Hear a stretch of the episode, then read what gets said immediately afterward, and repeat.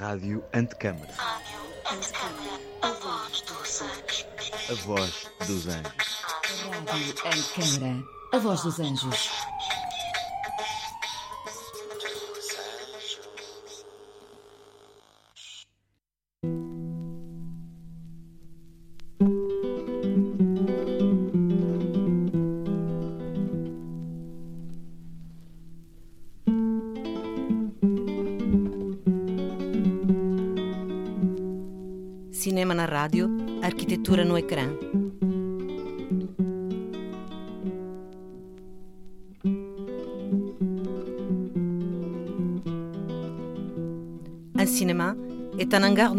Judicieusement disposé où est donné un spectacle nouveau. Um cinema é um hangar negro sabiamente organizado em que acontece um espetáculo novo. Robert Mallet Stevens, 1924.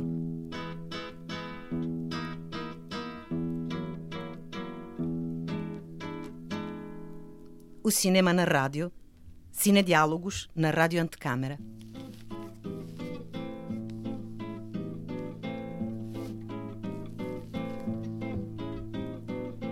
Do estúdio da Antecâmara, na garagem do Centro Cultural de Belém, em direto, ao longo deste fim de semana, vamos ouvir materiais sonoros e conversar com realizadores de filmes e uma programadora que nos falam de uma forma cinematográfica de interpretar arquitetura e urbanismo.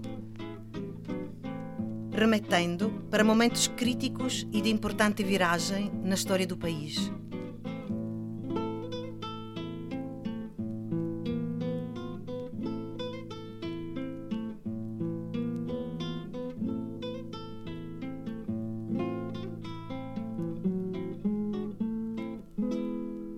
Ao interrogar a arquitetura, o cinema procura questionar também a sua linguagem.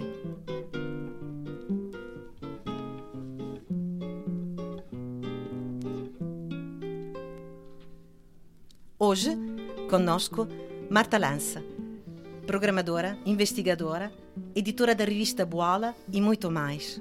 Contar-nos-ás em breve da sua intensa relação profissional com o cinema e com os países africanos onde já viveu.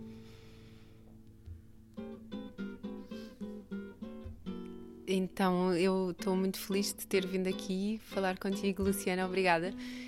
E essa experiência no cinema tem-me levado a olhar também para estes, para estes lugares onde trabalhei em várias áreas da cultura e na educação e no jornalismo com, com, outro, com de outra forma, não é? Do que é que se pode, como é que se pode retratar e trazer narrativas hum, não tão conhecidas, até muitos deles são feitos por realizadores portugueses, nomeadamente colaborei com a Margarida Cardoso num filme recente que estreou uh, sobre a história da Cita Valles uh, e todas as relações de do pós-independência, da conturbação política nesses anos em Angola.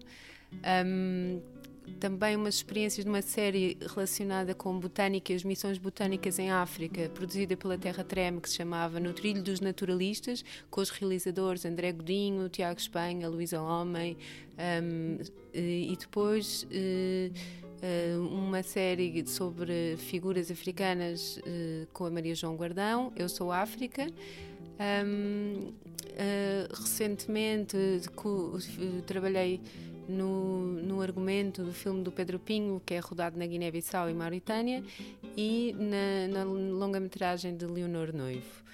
Tento também participado como protagonista num filme da Susana Nobre, que se chama No Tempo, no Tempo Comum, e portanto a minha, relação com o cinema é também muito uh, pela pesquisa, pela, pelo trabalho de, de, de histórias de vida que, e, e, de, e dessa relação com, com, com, lugares que conheço bem. Portanto, é, é, é, mais por aí pela, pela, pela possibilidade também de concretizar coisas e de trazer as histórias às pessoas e as pessoas aos lugares e toda essa ponte, que é um pouco também na minha vida profissional criar pontes e, e, e diálogos, não é? Daí o portal Luala ser esse grande arquivo de conhecimento, de, de reflexão uh, sobre esse grande chapéu que é o sul global, o pós-colonial e todas essas questões. E terminando mais recentemente esse grande percurso que te liga também à África, no ano passado, como curadora, preparaste uma secção para o país convidado, Angola, no Arquitetura Film Festival. E é a ligação que temos hoje com o espaço da Soundit, da Rádio Antecâmara, essa ligação entre o cinema e a arquitetura que tu exploraste a partir do território, do território Angola e de todas as questões que ligam a Angola hoje e no seu passado recente aos problemas e à complexidade dos problemas que a arquitetura uh, encara. E um, desta grande seleção uh, trazes-nos hoje dois filmes: Afetos de Betão, do artista Kiluanji Kianda, 2014, que tem, aliás, a participação que vamos ouvir da voz e do ator Cláudio da Silva, e Ar Condicionado, realizado por Fradique mais recentemente em 2020, que é uma produção da geração 80. Um, qual é que foi esta a resposta a essa seleção do país Angola convidado no âmbito da Arquitetura Film Festival? Muito brevemente foi para, para explicar o, o, a linha curatorial. Então era Angola, um país recente de 45 anos, não é?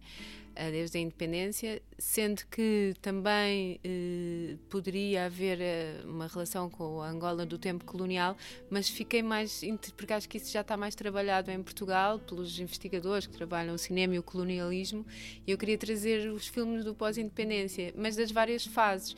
Então começámos com um filme do Rui Duarte Carvalho, que é os, os 15 dias prévios a, a, que antecedem a independência e toda a, a ansiedade que há na cidade do que é que vai acontecer, porque já se vivia uma guerra civil ainda entre 74 e 75 já estava bastante tenso o ambiente, que aliás depois se espalha uh, muito neste filme da Margarida Cardoso que falei.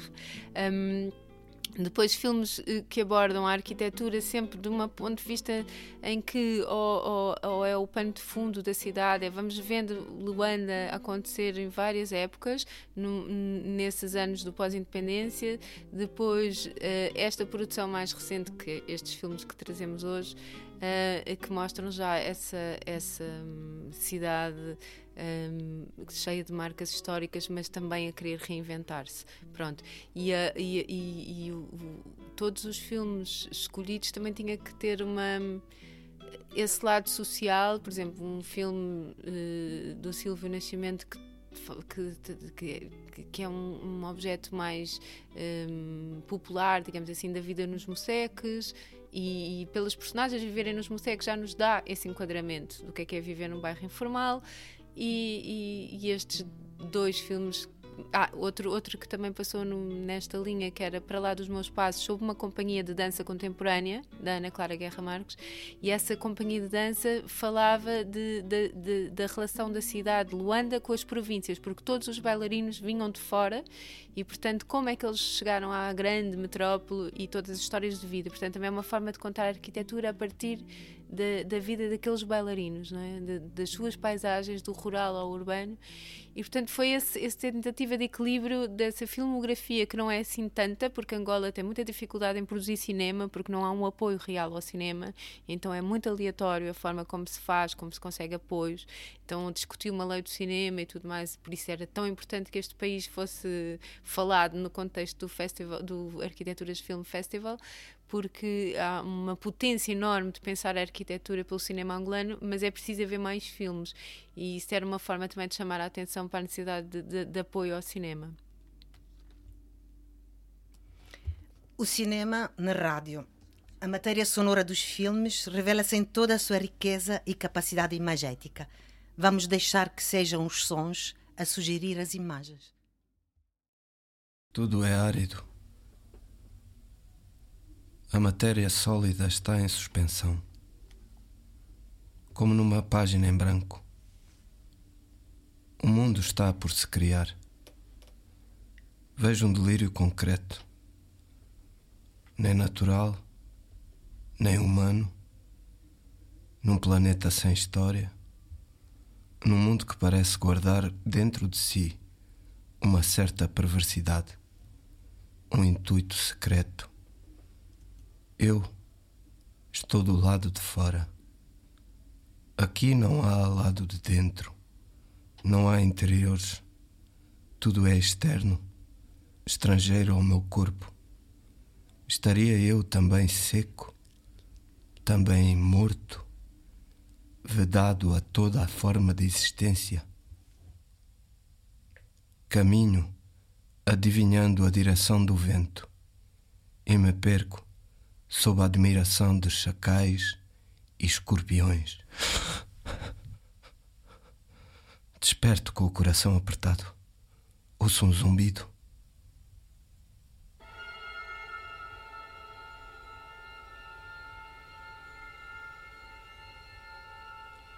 Há algumas semanas me sinto perseguido por este mesmo sonho asfixiante.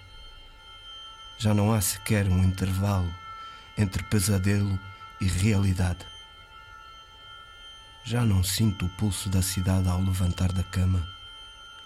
É como se as ruas tivessem passado por uma hemorragia, o que me faz pensar numa cidade de pulsos cortados. Há 40 dias vivo neste impasse. Já não posso continuar sem rumo. Restam-me 24 horas para tomar uma decisão radical. Uma escolha irreversível e dolorosa.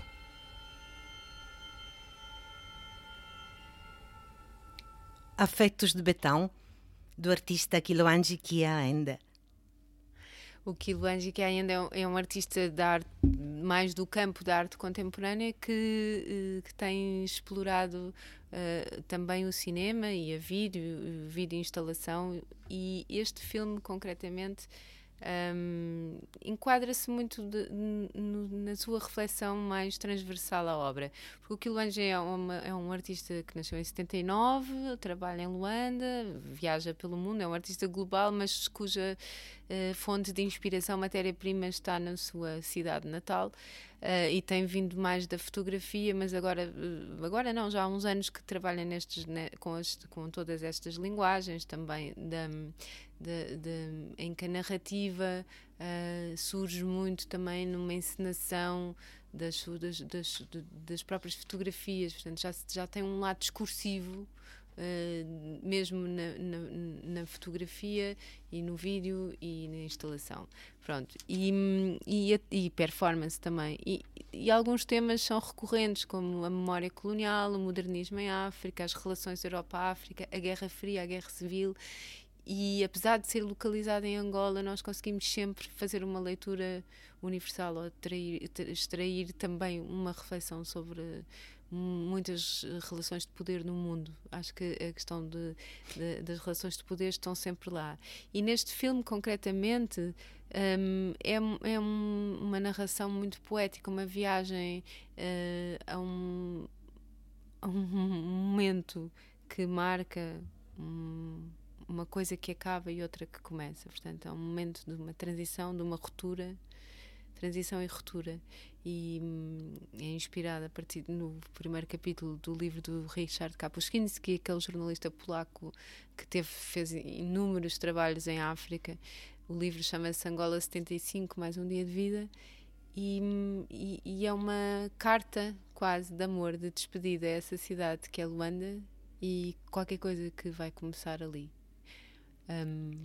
De facto, no filme, o que vemos é a cidade de Luanda numa condição singular, porque a interpretação do texto de Kapuscinski, feita pelo Kiluanji, é um, uma interpretação que vem também muito do trabalho fotográfico que ele faz, é uma espécie de cidade despida, de cidade nua, que nós também habitamos pelas imagens que nos traz numa condição singular. Sabemos que Luanda é uma cidade eh, cheia de histórias e cheia de histórias também no interior desses prédios, estes edifícios que são distopias verticais. Agora lembro-me dessa, uhum. dessa interpretação da distopia vertical, desse betão que foi esvaziado e que vem encher-se de novas vidas, muitas vezes não invisível, ou serão as vidas dos invisíveis. Então parece-me que o filme do Quilo traz-nos a, a força de uma imagem que traz o resto de uma cidade muito construída durante o colonialismo, despida de habitantes e despida também, por vezes, de uma esperança, de um desejo uh, que a cidade possa um, viver uma outra fase. Vemos lá fez lembrar, vê-la tão despida de habitantes, aquilo que nós vivemos durante a pandemia. Uhum. Uh, cidades em que o ser humano e a sociedade deixa de ter expressão quase. Então olhamos para aquilo que construímos e pensamos. Sim, e os edifícios lá estão, as ruas e tudo mais, num momento de suspensão, que de alguma forma dialoga com a pandemia, assim, porque as pessoas estavam, mas recolhidas e as ruas perdem um pouco o sentido sem as pessoas. Mas neste filme é curioso que todas essas imagens eh, ao longo desta narração que começa com o deserto, não é? com a aridez, com essa ideia do primeiro certo que ouvimos um, do, do como se fosse o reverso da cidade e o deserto, que também está latente noutras obras do Quilangi, como a City Called Miracle, que é uma, uma instalação no deserto. Um, e, e, e aqui temos então essa tentativa de, de pensar na linha divisória da cidade colonial, que é a cidade do asfalto, do betão, urbanizada, de acesso ao saneamento e tudo mais, e a cidade informal uh, dos museques, um, que do, nessa matriz colonial não se rompeu totalmente do a seguir à independência. E por isso é que ele faz este jogo também com, com o tempo desse marco histórico, com o marco desta linha que divide a cidade de quem é uma espécie de cidadão que com mais acesso e os outros, os outros que, que, sempre, também fazendo a analogia com a pandemia, que sempre serviram a cidade e que enchem e esvaziam e que tratam dessa manutenção. E, e, e, ao vermos as cidades, eh, a cidade despida, podemos olhar para os edifícios com, com outra contemplação e perceber como a arquitetura fomenta o estilo de vida, não é? E que aquela arquitetura da Baixa de Luanda, que é, que é muito onde, onde o filme retrata, embora haja grandes planos mais gerais e que apanham o Porto e que apanham também uh, essas várias fases da arquitetura de Luanda, da arquitetura colonial e modernista, uh, com uma arquitetura ainda mais antiga dos sobrados, uh, que foi suplantada pela arquitetura moderna, que suplantada não, que convive, e depois a arquitetura uh, já do, do, do, fim da guerra, não é? Dos arranha-céus, embora já houvesse também prédios muito altos no tempo até antes de 75, mas depois toda a arquitetura de inspiração do Dubai, asiática, tudo mais, neoliberal, de uh, do, do, grande do boom do petróleo, que portanto espelha também esse momento económico efervescente da própria cidade. Mas ver aquilo tudo vazio é como se uh, fica fantasmagórico uh, essa, essa porquê aqueles prédios todos, aquela, aquela cidade toda, onde é que estão as pessoas? E isso é fazer o exercício quem conhece e quem imagina Luanda, não é? Que uh, há qualquer coisa ali de fantasmagórico, mas que depois é um corpo que, que se enche de vida. E este momento que o filme retrata, de 75, era uma cidade branca que se esvaziava dos antigos colonos, que iam a, depois encaixotar tudo, portanto é a cidade de betão, depois a cidade de madeira, que são os caixotes de tudo o que vai partir, dos, do, do que podem levar não é? para, para Portugal, para o Brasil, para a África do Sul, para onde os, os ex-colonos foram e pessoas apanhadas naquela surpresa também de, de que foram uh, certamente momentos complicados para muita, muita gente, não é? Um, e depois uh, uh, a cidade que será reocupada e ocupada por novos habitantes que que vão para esses prédios deixados e tudo mais, e é um processo também de, de, de uma alegria qualquer de uma cidade que, que finalmente está liberta e, e, e, apreensiva, festiva, e é um momento tenso, sim.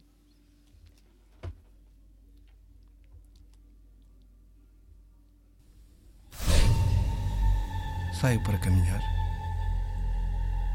Talvez seja a minha última volta pela cidade a última vez que respiro estes ares. E ao mesmo tempo não acredito nisto. Sou aquele que busca um poço no deserto, um ponto, uma linha que me dirija a qualquer parte. vejo a cidade de forma irreconhecível. Pois é dia, mas parece noite. Não há ninguém nas ruas. É como se pela primeira vez observasse a cidade despida, pura, inteiramente nua. As ruas estão entregues e ninguém está aqui para possuí-las.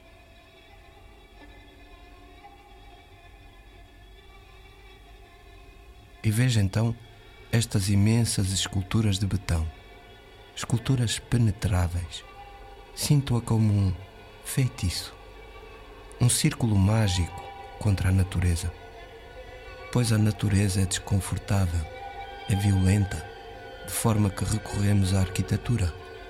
Construímos monumentos, casas, metrópoles inteiras e de repente parece ser legítimo estuprar a terra para extrair dela o que for necessário para construir um lugar e fazer dele um lar, uma fortaleza onde cultivamos os afetos.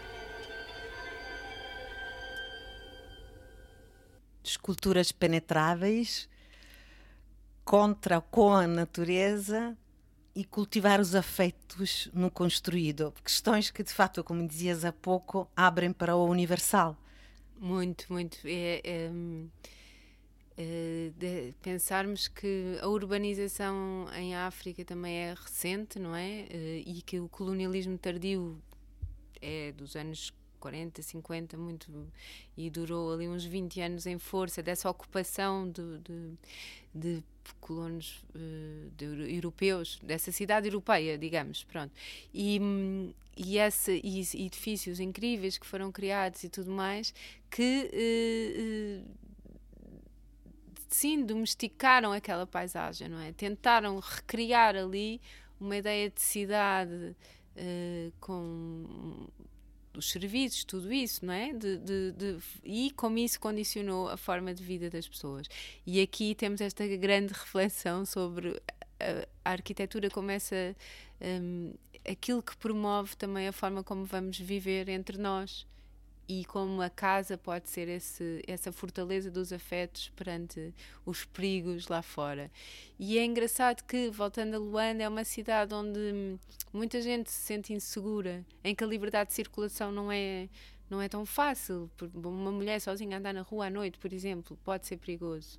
Uh, como em muitas outras cidades do mundo, não é? Isso na América Latina, na, em, em, muitos lugares. Temos a sorte em Lisboa, que se calhar é mais, é mais frequente, não é tão. Temos, uh, e isso era das coisas que mais me perturbava também, essa dependência dos outros para poder circular a certas horas, ou de, ou de não poder andar a pé porque as ruas são escuras. Porque, e, e, esse lado do perigo que espreita nas ruas, a cada esquina, porque onde há desigualdades sociais muito acentuadas, obviamente há mais perigos, porque há, há mais gente desesperada, pronta a fazer, a saltar. A, isso, então, esse lado também do, do perigo lá fora e da casa como lugar onde estamos uh, reunidos de, de uh, e, e, é uma cidade com muita uh, segurança nas grades, nos muros, nos condomínios, portanto há essa questão da segurança é um é um assunto que até depois aparece no ar-condicionado.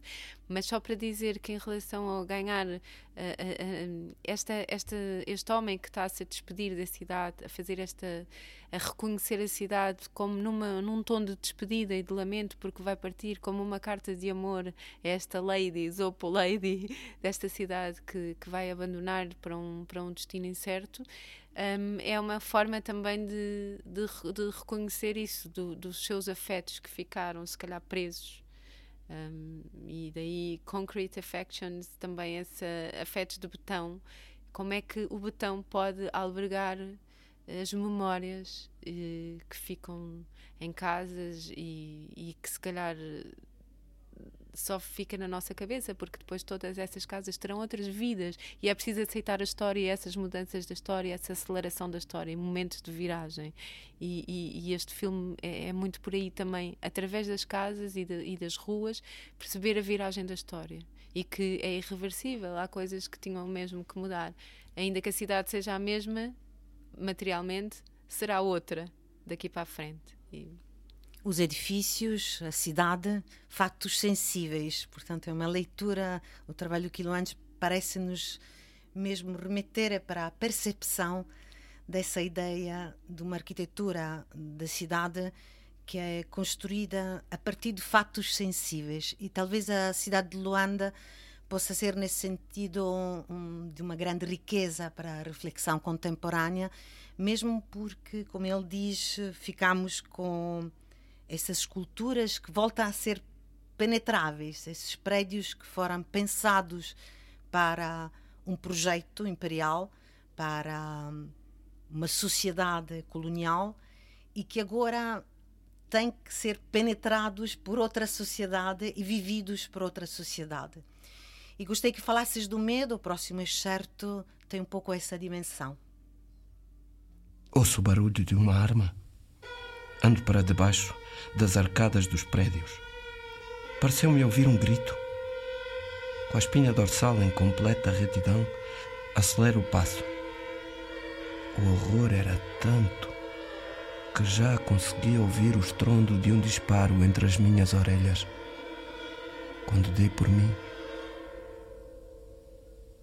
estava no corredor de casa. Entro para o quarto. Tenho as calças molhadas. Que importa? o início de um novo pesadelo. Cruzes verdes, datas, delírios mortíferos. No meio da cruz, várias cruzes vermelhas começam a brotar, brotam sem parar, eram dezenas, centenas, milhares e sufocavam-me na cama mais e mais. Ah, ah, ah! Desperto com o meu próprio grito ofegante, caminho para a casa de banho, em frente ao espelho, a devastadora constatação. Foi tudo anunciado naquele pesadelo. A cor da cruz luminosa era o sinal verde para a morte. Muitas mortes. Muitas. Por isso as cruzes não paravam de germinar, como as flores num cemitério durante a estação das chuvas. Encerrei a caixa. Encerrada a caixa, a partida, o vazio da cidade e a nova ocupação. Também viveste em Luanda. Sim. E tens uma experiência própria dessa nova vivência da cidade. Sim. Uh, acho que aqui também há eh, um, um anunciar da, da guerra, não é? Estas mortes, este pesadelo que este homem tem e, e que depois a cidade continua o seu próprio pesadelo, mesmo depois de acordado, não é? Então, e, há, e da minha parque experiência de vivência ali é, é uma cidade que não, não nos deixa indiferentes pela sua vivacidade, criatividade, reformação, em que nunca há conforto garantido, em que falta a luz, a água, uh, o elevador não funciona, foi ocupado para mais um quarto, uh, num prédio destes tais prédios de, de estilo modernista, mas que foram uh, depois a cidade estava feita para 500 mil pessoas e entretanto vivem lá 2 milhões e meio. Portanto, imagina, essas infraestruturas desse tempo tornaram-se incomportáveis, porque as pessoas foram sendo muitas, muitas, muitas. Um, e, e, famílias imensas a viver em apartamentos pequenos ou, e, e, e, essa transição, não é? pelo que me contam, desses primeiros anos, muita gente não sabia ainda esta ideia de habitar um apartamento.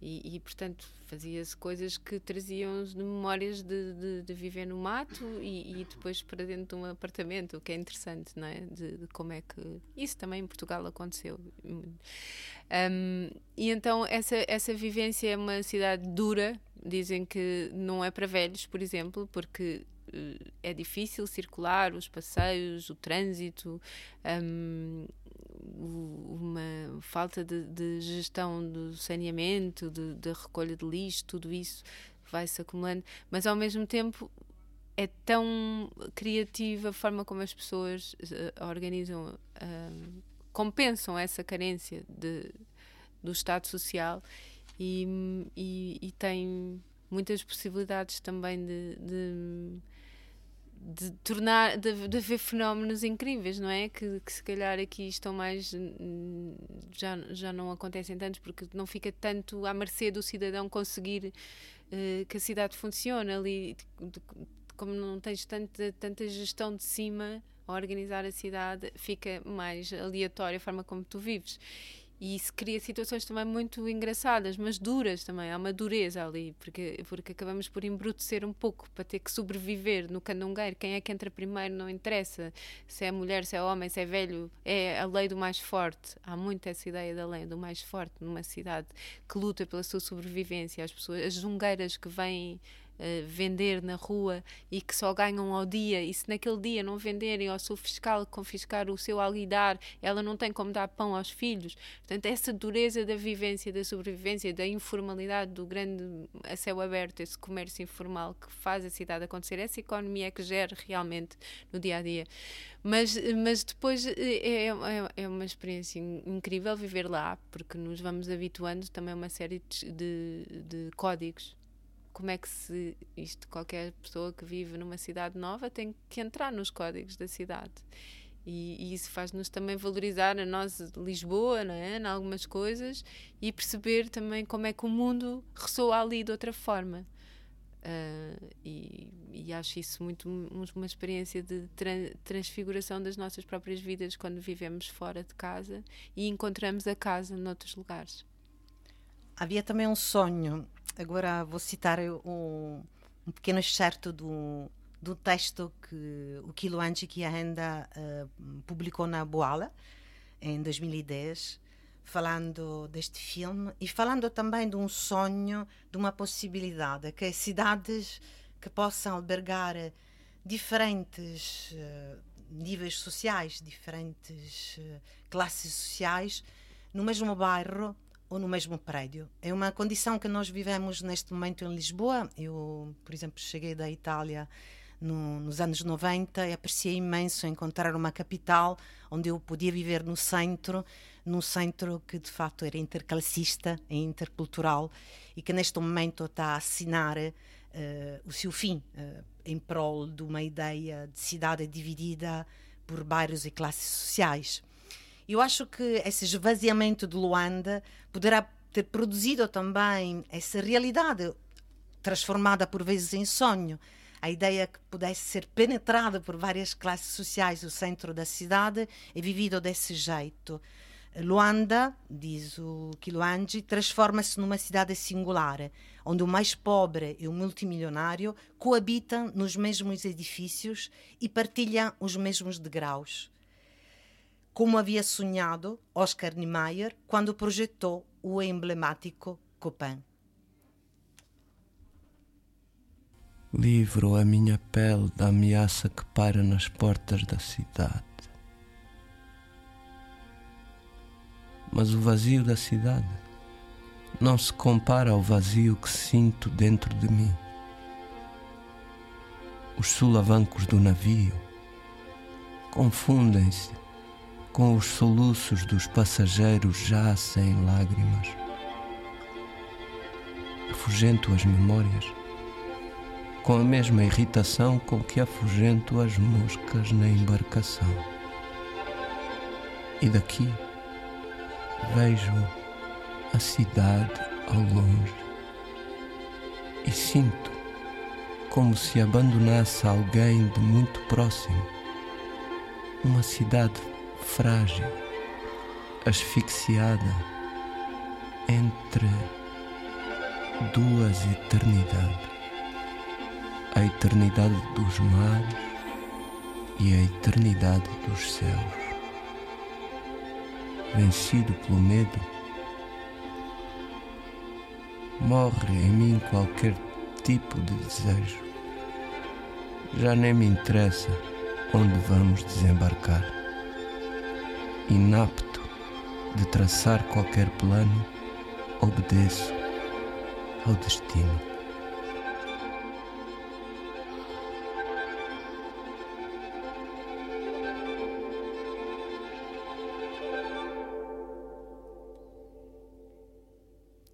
E continuamos em Luanda, continuamos nesta cidade em transformação com o segundo filme que nos trouxeste, O Ar Condicionado, realizado por Fradica em 2020, que é uma produção da geração 80.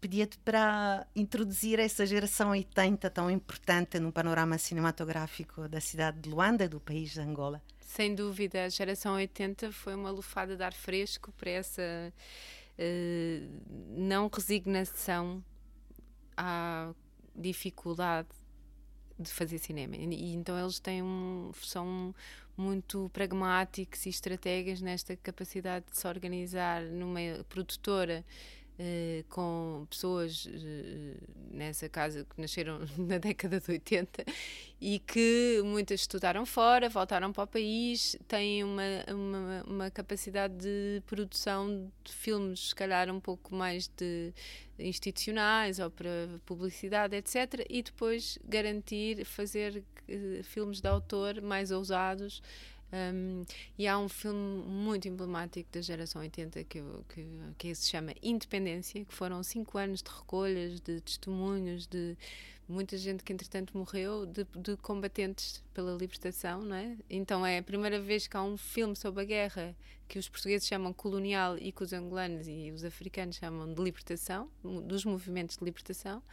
E, e, e é, foi 900 entrevistas, uma coisa incrível, de um trabalho para investigadores também, porque além do filme depois existem esses testemunhos todos e, e, feito de uma forma que transmita memória para as novas gerações que já nasceram depois de, de, um país independente, como nós, por exemplo, falar sobre o 25 de Abril, para quem já não, não, não viveu esses tempos, tem que ser uma, uma capacidade do cinema de transmitir essa memória acessível a todos e que não seja desinteressante também para quem viveu. Portanto, tem que ter a complexidade e a. E, e a e a facilidade de acesso àquela. Eu acho que o Independência está muito bem conseguido. É um filme de 2015 da geração 80, também realizado pelo Fradique, Mário Bastos, uh, e que era os 40 anos da Independência. Acho que pronto, é, esse filme é um marco. E entretanto têm feito estas, estas longas, esta longa metragem ar-condicionado que foi bastante premiada em Roterdão, teve, neste, teve, circulou por muitos festivais e, e deixou. O que é que também diz logo da recepção? Parece que há uma surpresa com este tipo de universo uh, que já não é só uh, aquele documentário a denunciar as condições de vida, não é trabalhar a partir dessa, dessa matéria de dessa cidade meio distópica, como se pode dizer, mas na realidade é assim também como se vive. E, e, e, e por isso, uma das coisas mais curiosas é que logo os protagonistas são essas figuras tais invisíveis que a gente diz que quase nem repara, não é? O guarda, a empregada doméstica, as figuras da, da subalternidade terem um papel uh, de protagonistas num filme, acho que em si é já um gesto político de como olhar, a partir de que, de que, de que funções se olha para a cidade. Bonito como olhar e a presença dos invisíveis e finalmente eh, para quem esteja menos adentro da história do cinema africano, falar de fato de uma geração 80 que afirma a possibilidade de contar histórias com os seus protagonistas sem um olhar apenas documental, mas sim já com a criação e invenção destes personagens, é muito importante. Temos que integrar isso numa história maior. Sabemos que o cinema africano existe pós-independências, primeiro com os países francófonos, uhum. que chegam nos anos 60, depois com os países lusófonos nos anos 70, mas gostava de citar aqui o Osman Sembène quando diz finalmente um cinema capaz de promener un miroir devant son peuple. Uhum. Portanto, pôr um espelho face ao seu próprio povo. Eh, a África sempre foi contada como o outro, não é? Por alguém que vinha etnografar. Eh, é.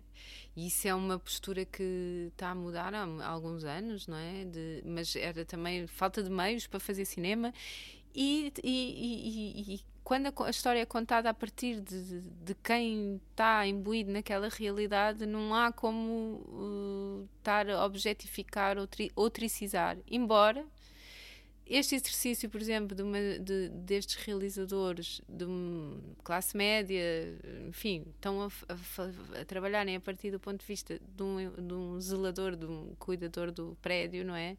Do segurança do prédio, é também o. Te, como tudo o que o cinema faz, essa tentativa de alteridade, não é? De chegar ao lugar do outro, ainda que seja na tua própria cidade. É sempre um olhar para uma, o que é que ele pensará, como é que ele vive. E é um trabalho que temos que fazer de muita pesquisa e de, e de ouvir e de perceber como é que as pessoas pensam o mundo a partir de, desse ponto de vista, não é? E esse é como um escritor ou um realizador ou quem quer chegar a, a essa outra mundivisão, pôr-se no papel do outro para escrever a história dele com ele.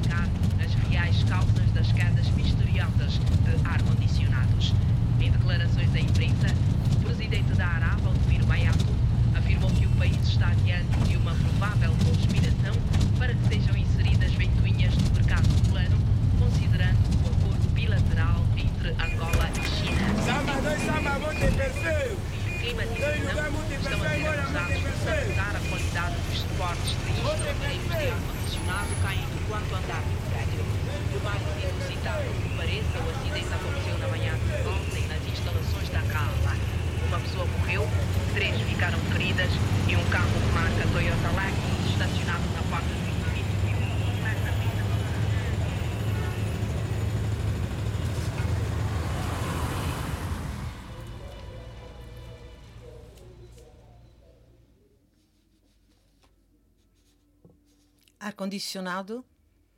Uh, começamos o, com a cena inicial do, do filme e onde é a rádio a anunciar, estamos num autocarro, uma do, dos dois protagonistas. Um candongueiro. Como... O candongueiro, obrigada, do candongueiro.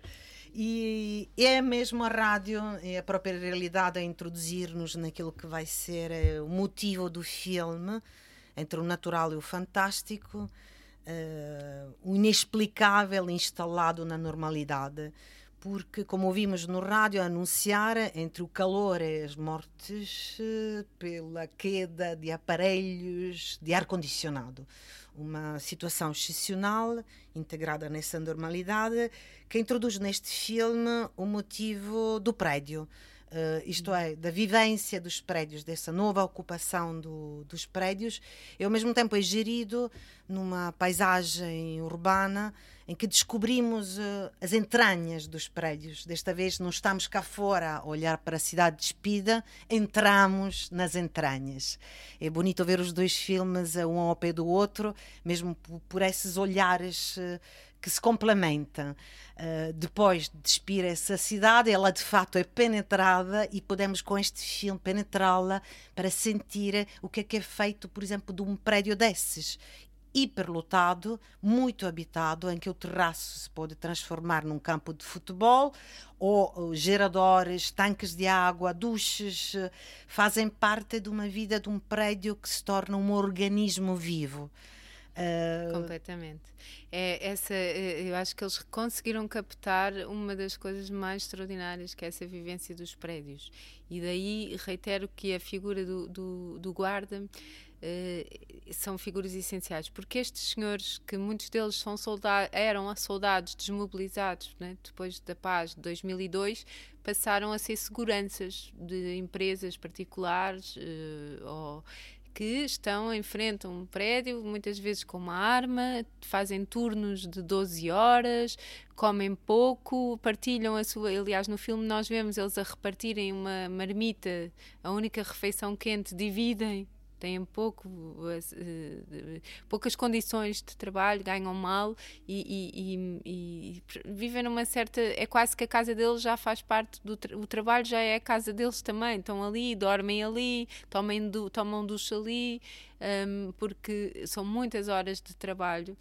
Um, e então são essas figuras que cuidam os prédios e fazem todo o tipo de pescados. Para além de, de serem o guarda de segurança, também vai levar a bilha de gás, a água que acabou para a cisterna da água, o, o petróleo para o gerador arranjam os aparelhos. E neste filme, então, acontece este estranho fenómeno que o ar-condicionado começa, para já, do, do chefe da Zezinha, que é a tal outra personagem principal, da empregada, avaria e de repente começam a cair os ares condicionados anunciados na rádio e essa voz de rádio do Candungueiro parece um pouco também esta que também me remeteu para a pandemia quando eles estavam a dizer mais casos de ares condicionados que caem, mais feridos, mais mortos por causa e que é toda uma metáfora, não é, da falta de ar quando o ar condicionado.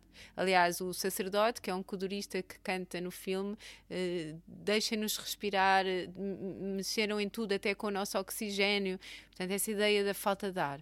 E o ar condicionado numa cidade como Luanda não é propriamente um luxo, é uma necessidade quase de primeira, eh, uma necessidade de, primária, porque é, sem ar condicionado há muito calor e os mosquitos têm malária e, portanto, usar ar condicionado afugenta aos mosquitos e, e sem ar condicionado as pessoas quase que enlouquecem porque ficam extenuadas com o calor, com a, a, a lentidão. Mas é, claro que é só para alguns, apesar de tudo, não é? E esses prédios que têm muitos anos que sem manutenção técnica bem feita, portanto, vão sendo degradados. E essa, essas imagens dos prédios degradados, desses, essas entranhas, como tu referiste, dos prédios, é, está muito bem captado neste prédio da Rainha Ginga, que é na Baixa de Luanda. Uh, que só um edifício quase que faz esse retrato desses anos todos de vivência de um prédio, em que haveria uma coisa, vai-se remendar, improvisa-se e, portanto, aquilo é disfuncional e, e vive-se nessa disfuncionalidade, tentando viver o melhor que se pode, com alguma falta de conforto. E o Mata-Sebo, este tal guarda, uh, personagem do filme, consegue ir gerindo aquilo nas suas horas de tédio. Temos, vemos-lo a jogar uh, o damas com caricas de cuca, vemos-lo a rir das fofocas no dia a dia com, com esta amiga dele, a Zezinha, e, e também às tantas ele próprio tem uma deixa de ouvir. Há qualquer coisa deste zumbido, deste, deste constante ruído da cidade, em que o filme sonoramente consegue captar tão bem destes, destes sons todos, e há qualquer coisa que ele está sempre a coçar o ouvido, e um zumbido, e às tantas, nas traseiras do prédio, deixa de ouvir os diálogos, e os diálogos são apenas legendados, não tem. Eh, e, e é como se ele tivesse também um. quase entrar numa loucura, numa. num, de, de, apagar. A cidade é extenuante, tudo aquilo, e ele é um homem certamente com muitos traumas da guerra também. E o que é que eles, eh, os ar-condicionados avariam e ele tem essa missão de consertar um ar-condicionado. E é aí que vai à oficina do tio Mito, Mino, que é um lugar de meio fantástico, onde as máquinas estão todas obsoletas e estão guardadas as últimas plantas da cidade e vai tentar reparar esse, esse espécie de, de sábio velho conseguirá ou não arranjar aquele ar-condicionado, não sabemos, mas tem uma estranha obsessão que é colecionar memórias que foram perdidas. E essas memórias estão registadas num, numa máquina e, e, é também essa metáfora de, da perda da memória, de tanta coisa que aconteceu ali, tão dura, e que, e que as memórias estão cativas. Alguém nos roubou a memória, alguém nos anda a estragar os ares condicionados, a cair, quase que fenómenos do exterior, mas que podem ser perfeitamente naturalizados. Como diz, essa estranheza no filme não se sente como estranheza, porque é um acontecimento está a ser anunciado, está a acontecer, não é? E as memórias também estão ali roubadas no, e alguém está a tentar resgatá-las. A memória, eu diria, também fundamento da utopia, porque aqui, quando entramos na cave do Cotamino, Uh, e com eles descobrimos que ele está a tentar salvar a memória, vemos que ele também está a tentar, é, com um carro, construir um espaço de saída, onde o ar-condicionado ainda funciona e, portanto, permite a vida, mas está uh, escondido nessa cave onde os protagonistas entram e descobrem essa tentativa, e diria que é um espaço da, da utopia, da construção da possibilidade também. Uhum. E, nesse sentido, a importância de guardar a memória para poder é, salvar a possibilidade do futuro. Uh, e é bonita essa, essa, essa dimensão que o filme introduz. E hum, diria também que o Cotamino introduz assim aqui, entre a memória e a utopia, uh, uh, o, os, os, velhos televisores, as cassetas de VHS, o velho carro, as últimas plantas da cidade, é como se se acumulassem também esses restos todos daquilo que já consideramos passado mas que é. é guardado para construir uma ideia de futuro. Sim, essa materialidade de, de, como facilmente as coisas se tornam obsoletas, mas que fazem parte ainda no, do nosso histórico biográfico, né? todas essas uh, formas de uh, registar, não é? máquinas, computadores, disquetes, VHS, tudo que tem a ver com o registro. E ele é ali uma espécie de altar que conserva ainda essa, essa, essa ideia de registro. E ao mesmo tempo a construir um, um carro que parece um bocado aquele professor maluco do Back to the Future. Lembrou-nos também da nossa infância, não é? Nisso. E, e, e onde onde é possível esse tal sonho de pensar um país novo, onde, onde os problemas por um instante desaparecem.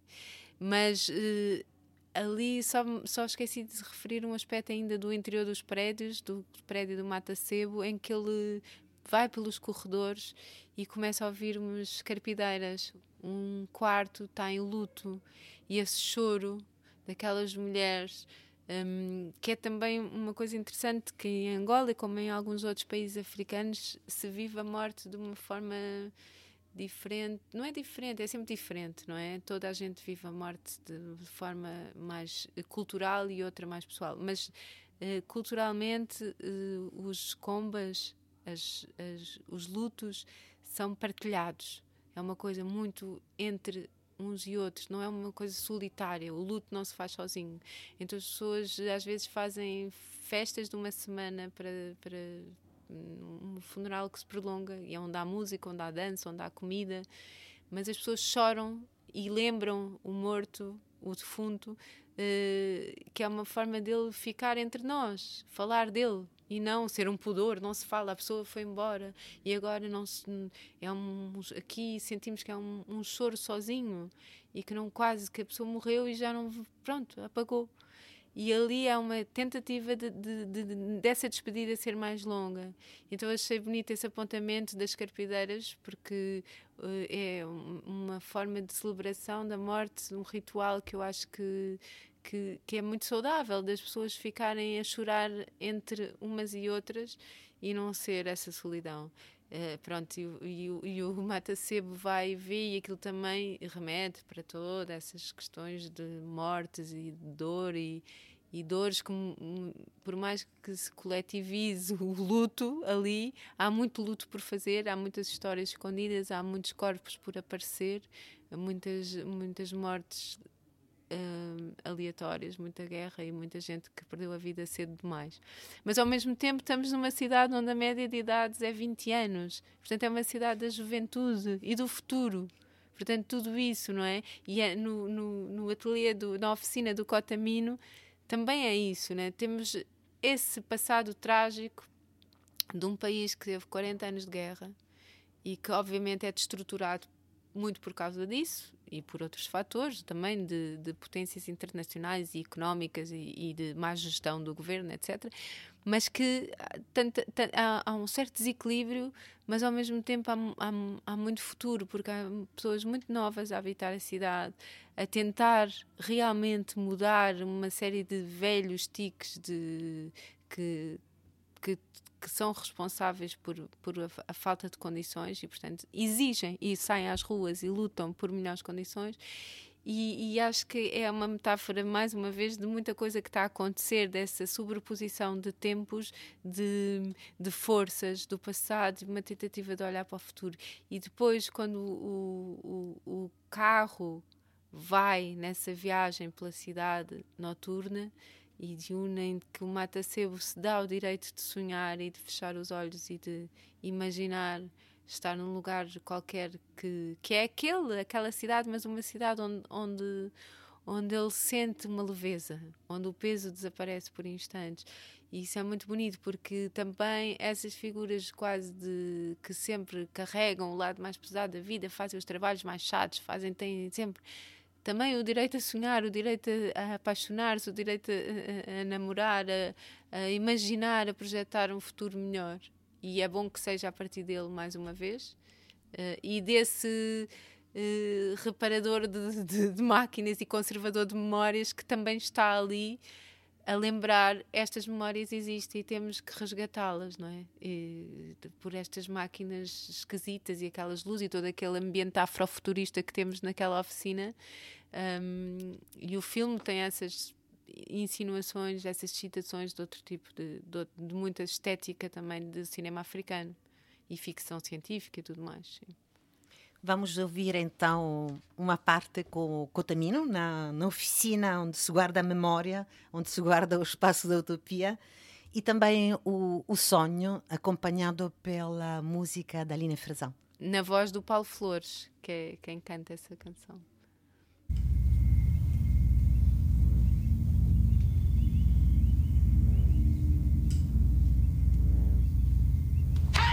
Tchan, tchan, tchan, tchan. Apresento-vos o futuro. Olha, com esta máquina que estou a construir, nenhuma da nossa memória fica de fora.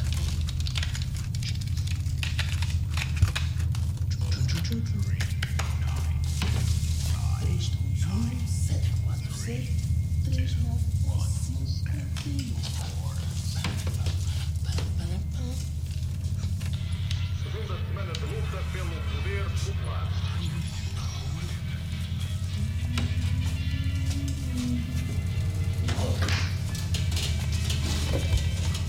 Se alguma coisa falhar, temos as plantas. Estas são as últimas da cidade. Vamos, entre. O que é que estão à espera?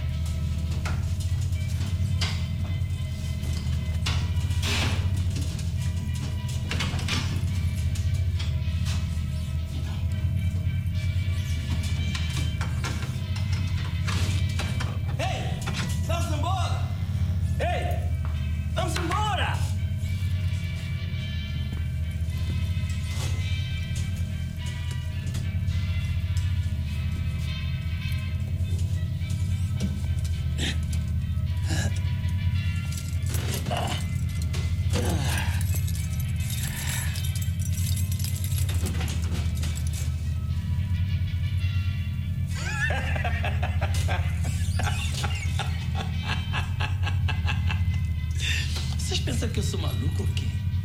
Esse carro nem tem motor. Só quero é o AC a funcionar.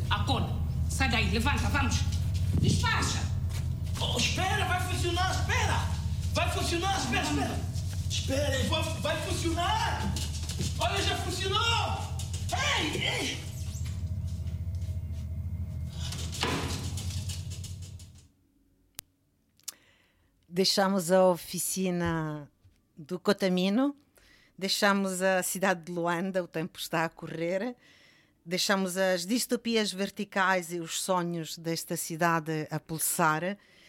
E quero muito agradecer a, a Marta Lança a sua participação nesta conversa e ter trazido com estes filmes a riqueza de uma visão sobre esta cidade. Obrigada, Marta. Obrigada, Luciana. É, é sempre hum, feliz eh, e desafiador falar de, de uma cidade que não é a nossa eh, e, ao mesmo tempo também onde aprendemos tanta coisa de, sobre a humanidade. É, é, a partir de uma cidade. É verdade que, que, que é essa eh, potencial que as cidades também nos fazem de, de, de para lá da sua contexto, configuração política, histórica, social, é também o que nos, o que nos abre, não é? de, de, de, de humanidade e, e, do, e desta ideia de, de, dos futuros que se estão, quer dizer, que a gente consegue um bocadinho perceber de que caminhos está a ir, por onde se veio, mas depois há um grande eh, imprevisível também na vida das cidades, não é? E isso já é do, do não tem só a ver de como é que as cidades são geridas, é também a própria imprevisibilidade da vida e do mundo. A dominá-las. Sim, e agradeço muito esta conversa, foi, foi um prazer. Obrigada, Marta. Aproveito para agradecer aqui também muitíssimo o Kiloanchi Kienda e Fradique, geração 80, por nos terem cedido uh, os sons, o património, esse património com esse uh, sonoro dos filmes que trazem também muitas imagens que nos ajudam aqui a visualizar as questões de, de que falamos. Obrigada à Rádio Antecâmara, obrigada à exposição Soundit, obrigada a Olga aqui conosco na mistura e até amanhã. A Rádio Antecâmara é um lugar de encontro heterogêneo, com uma programação diversa que junta várias áreas do conhecimento e membros da comunidade para expandir as noções sobre a complexidade urbana e questionar os paradigmas da arquitetura. Um projeto com curadoria de Pedro Campos Costa